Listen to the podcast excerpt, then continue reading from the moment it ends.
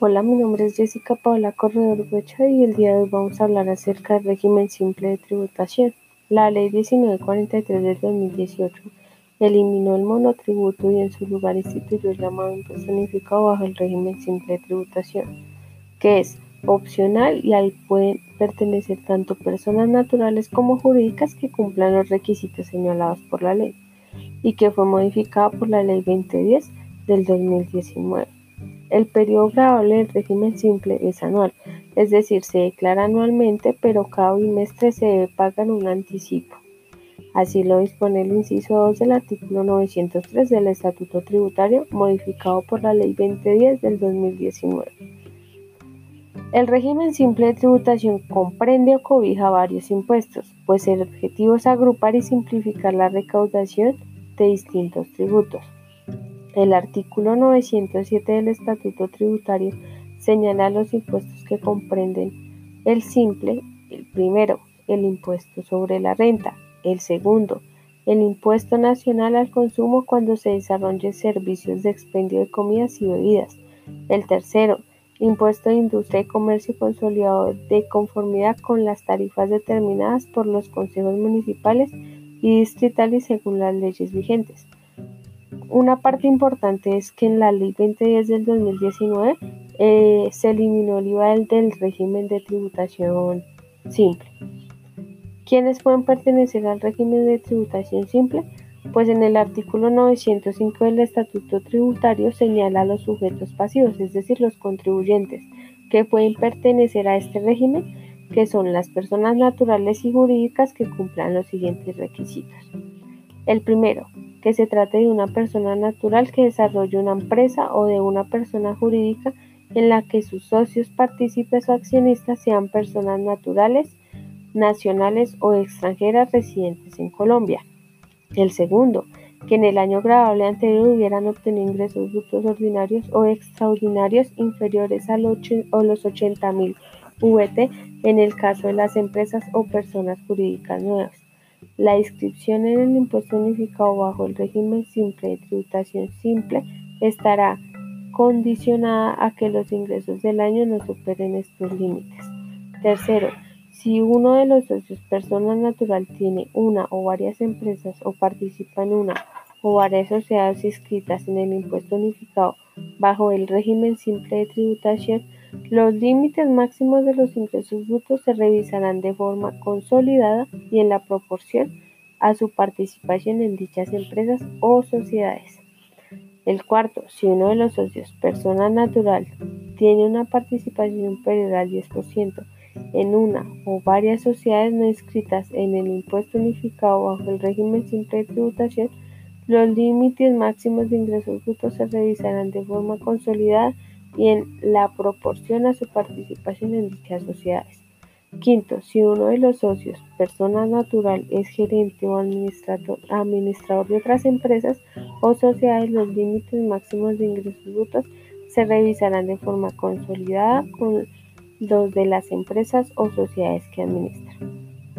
Y sexto, las personas naturales o jurídicas deben estar al día con sus obligaciones tributarias de carácter nacional, departamental y municipal y con sus obligaciones de pago de contribuciones al sistema de seguridad social integral.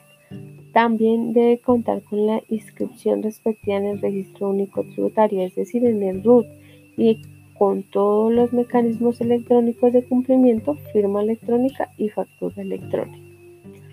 Por otro lado, quisiera hablar de los contribuyentes que no pueden pertenecer al régimen de tributación simple. Entonces, en el artículo 906 del Estatuto Tributario señala por su parte los contribuyentes que no pueden optar por el régimen simple de tributación. Entonces, las personas jurídicas extranjeras o sus establecimientos permanentes, las personas naturales sin residencia en el país o sus establecimientos pertinentes.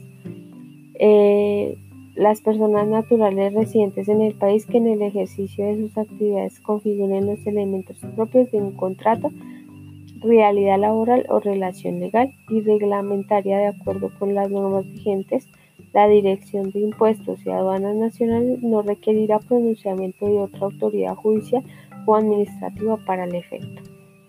Las sociedades cuyos socios o administradores tengan en sustancia una relación laboral con el contratante por tratarse de servicios personales prestados con habitualidad y subordinación. Las entidades que sean filiales, subsidiarias y agencias sucursales de personas jurídicas nacionales o extranjeras o de extranjeros no residentes.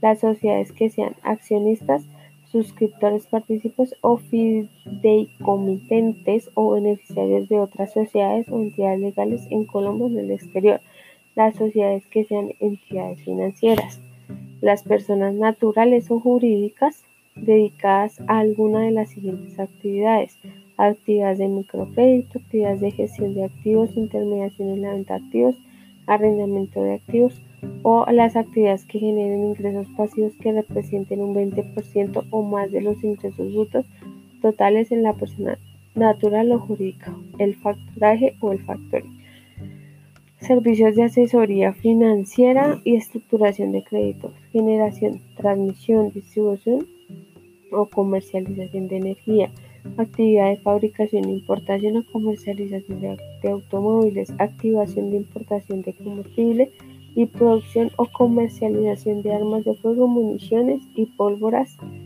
explosivos y detonantes.